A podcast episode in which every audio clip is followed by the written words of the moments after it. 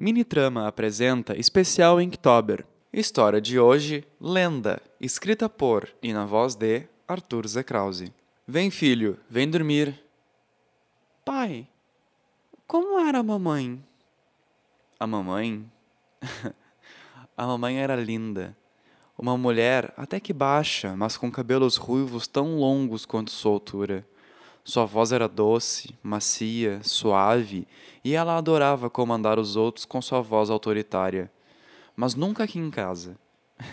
aqui em casa, as únicas mãos de ferro eram vistas para me mandar lavar a louça e sair do sofá. Nas outras vezes, ela estava com você, fazendo cafuné nesse seu cabelo liso. Ela era uma guerreira, a filha do rei que renegara o trono para poder viver sua vida longe de seus irmãos opressores. Mas o que eles não sabiam é o quão próspera seria essa vida que ela escolhera viver. Ela construiu seu próprio reinado, e ele cresceu tanto que sua antiga casa voltou a demonstrar interesse no que sua mãe havia construído. Claro que ela não se deixou enganar e cortou todos os vínculos que ainda possuía com o antigo rei. Uma guerra aconteceu e ela precisou se vestir.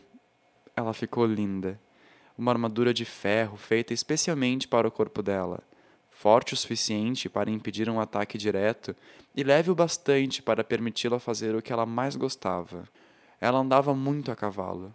Você sabia disso, né? Ela era a campeã de sua geração e cuidava pessoalmente de todos aqueles com que ela cavalgava, mas infelizmente ela precisou deixar todos para trás. Hoje ela cavalga em um cavalo achado nos arredores da cidade quando nós chegamos aqui. Ninguém nunca iria dizer, mas ele era o cavalo mais rápido que já vimos. E hoje, juntos, os dois voam pelos campos para proteger nossa terra. Sua mãe é uma guerreira. Faz cinco anos que ela luta e cinco anos que não a vemos.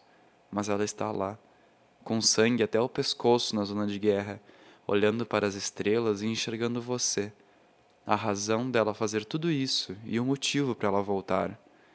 É por isso que a gente acorda e espera por ela na borda do reino, para que a primeira coisa que ela veja seja você, o serzinho que dá força para ela lutar e ser chamada de Nessa, a lendária.